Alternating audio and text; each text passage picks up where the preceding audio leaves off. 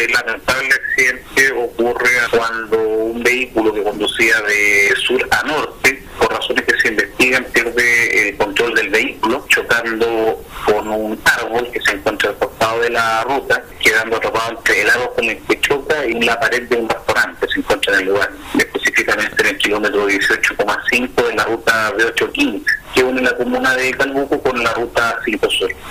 Esto en el sector de Viales, efectivamente. Cuando llega el personal de Carabineros al lugar, efectivamente encuentra al único ocupante y conductor del móvil ya sin signos vitales a raíz de las heridas que le provoca este accidente de tránsito. La persona que fallece en el lugar, una persona adulta de 26 años, no residente de la comuna de Calbuco,